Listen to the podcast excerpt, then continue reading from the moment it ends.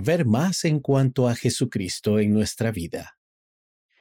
Por la hermana Tracy Y. Browning, segunda consejera de la Presidencia General de la Primaria.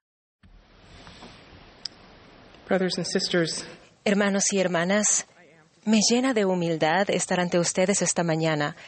Uno mi corazón al de ustedes en agradecimiento por estar reunidos donde quiera que estén en el mundo, para oír mensajes de profetas, apóstoles, videntes, reveladores y líderes del reino de Dios.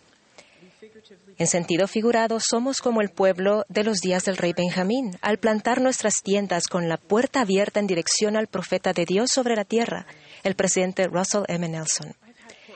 He tenido problemas de la vista desde pequeña y siempre he necesitado la ayuda de lentes recetados para corregirla. Cuando abro los ojos cada mañana, me cuesta mucho orientarme. Todo se ve desenfocado, granulado y distorsionado. Incluso mi querido esposo parece más un retrato abstracto que la figura amada y reconfortante que en realidad es.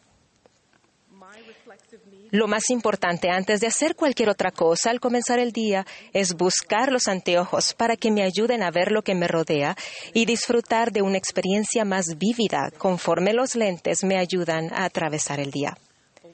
Con los años he llegado a entender que dicha costumbre muestra mi dependencia diaria de dos cosas. Primero, de un instrumento que me ayude a aclarar, poner en foco y ver bien el mundo que me rodea. Y segundo, la necesidad de orientación tangible que me indique continuamente en la dirección correcta. Esa costumbre sencilla se asemeja a analizar nuestra relación con el Salvador Jesucristo. En la vida que está llena de preguntas, preocupaciones, presiones y oportunidades, el amor de nuestro Salvador por nosotros como sus hijos del convenio, junto con sus enseñanzas y leyes, son fuentes de ayuda diaria disponibles en las que podemos confiar como una luz que brilla, que ilumina nuestros ojos y vivifica nuestro entendimiento. Al buscar las bendiciones del Espíritu, podremos, como enseñó Jacob, ver las cosas como realmente son y como realmente serán. Como hijos de Dios por convenio, se nos ha bendecido con instrumentos señalados para mejorar nuestra visión espiritual. Las palabras y enseñanzas de Jesucristo, tal como se registran en las Escrituras y los mensajes de sus profetas, y su Espíritu, que recibimos mediante la oración diaria, la asistencia al templo y la ordenanza de la Santa Cena, pueden contribuir a recobrar la paz y proporcionar el don del discernimiento que lleva la luz de Cristo y su entendimiento a nuestra vida y en un mundo que puede verse nublado. El Salvador puede ser nuestra brújula cuando navegamos tanto por las aguas calmas como las turbulentas de la vida. Él puede aclarar el camino correcto que nos conduce a nuestro destino eterno. Entonces, ¿qué quiere Él que veamos y a dónde quiere que vayamos?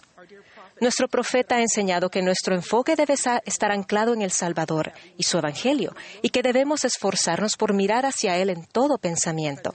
El presidente Nelson también ha prometido que nada invita más al Espíritu que centrar la mira en Jesucristo. Él los guiará en su vida si le dedican tiempo a Él todos los días. Amigos, Jesucristo es tanto el propósito de nuestra mira como el objetivo de nuestro destino. Para ayudarnos a mantenernos en la dirección correcta, el Salvador nos invita a ver nuestra vida a través de Él, a fin de tenerlo más presente en nuestra vida. He llegado a aprender más acerca de esa invitación por medio de mi estudio del Antiguo Testamento.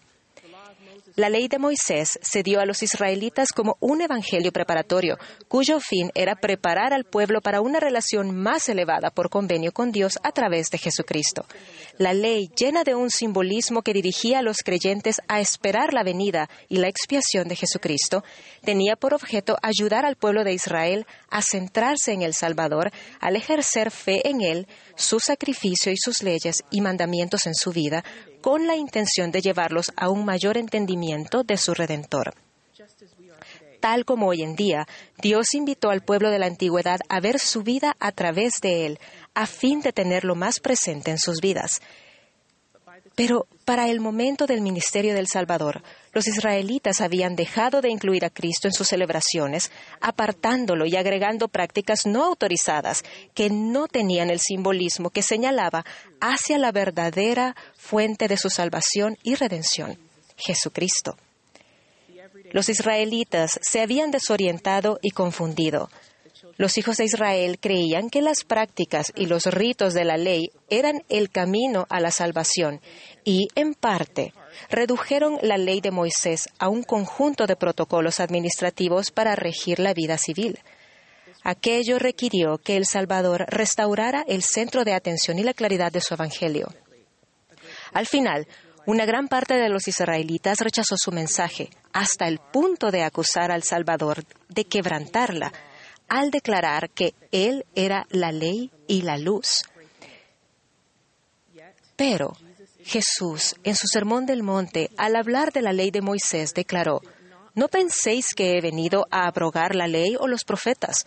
No he venido para abrogar, sino para cumplir. Luego el Salvador, por medio de su expansión eterna, puso fin a los códigos, reglamentos y prácticas ceremoniales que observaba el pueblo de Israel en aquella época. Su sacrificio final condujo a cambiar de las ofrendas de holocaustos a entregar un corazón quebrantado y un espíritu contrito, de la ordenanza del sacrificio a la ordenanza de la Santa Cena. El presidente M. Russell Ballard enseñó, en un sentido, el sacrificio cambió de la ofrenda al que la hace. Cuando traemos nuestra ofrenda al Salvador, se nos invita a ver más en cuanto a Jesucristo en nuestra vida, conforme sometemos nuestra voluntad a Él en reconocimiento y comprensión de su perfecta sumisión a la voluntad del Padre. Cuando fijamos la vista en Jesucristo, reconocemos y entendemos que Él es la única fuente y manera de recibir el perdón y la redención, sí, hasta la vida eterna y la exaltación. Al comenzar a seguir el Evangelio me encontré con muchas personas que observaron cambios en mi comportamiento, hábitos y decisiones después de unirme a la Iglesia. Tenían curiosidad de los porqués. ¿Por qué había decidido bautizarme y unirme a esta congregación de creyentes en la Iglesia de Jesucristo de los Santos de los Últimos Días? ¿Por qué me abstengo de ciertas actividades en el día de reposo? ¿Por qué soy fiel en guardar la palabra de sabiduría? ¿Por qué leo el libro de Mormón? ¿Por qué creo en las enseñanzas de los profetas y apóstoles modernos y las aplico en mi vida?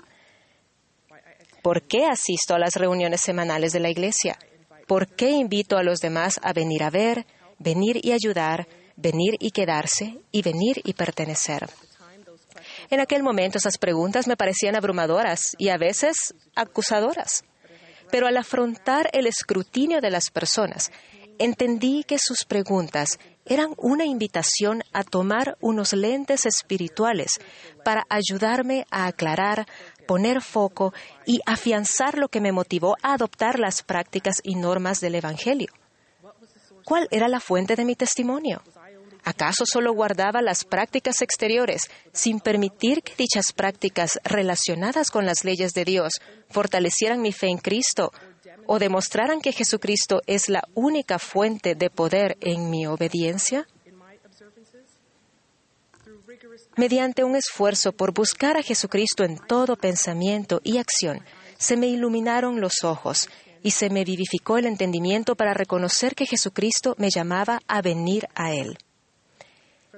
De esa época de mi discipulado en la juventud, recuerdo una invitación que me hicieron los misioneros de acompañarlos a enseñar el Evangelio a un grupo de jovencitas de mi edad.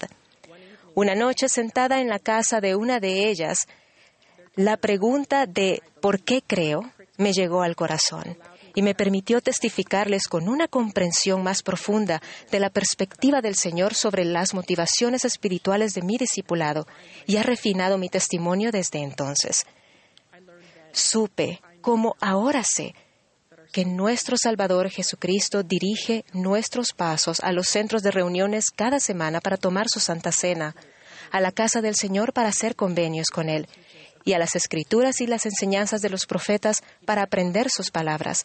Él dirige nuestra boca para testificar de Él, las manos para elevar y servir como Él lo haría, y los ojos para ver el mundo y, y a las personas como Él lo hace como realmente son y como realmente serán. conforme permitimos que Él nos guíe, recibimos un testimonio de que todas las cosas indican que hay un Dios, pues donde lo busquemos, lo hallaremos, todos y cada uno de los días. Lo testifico en el nombre de Jesucristo. Amén.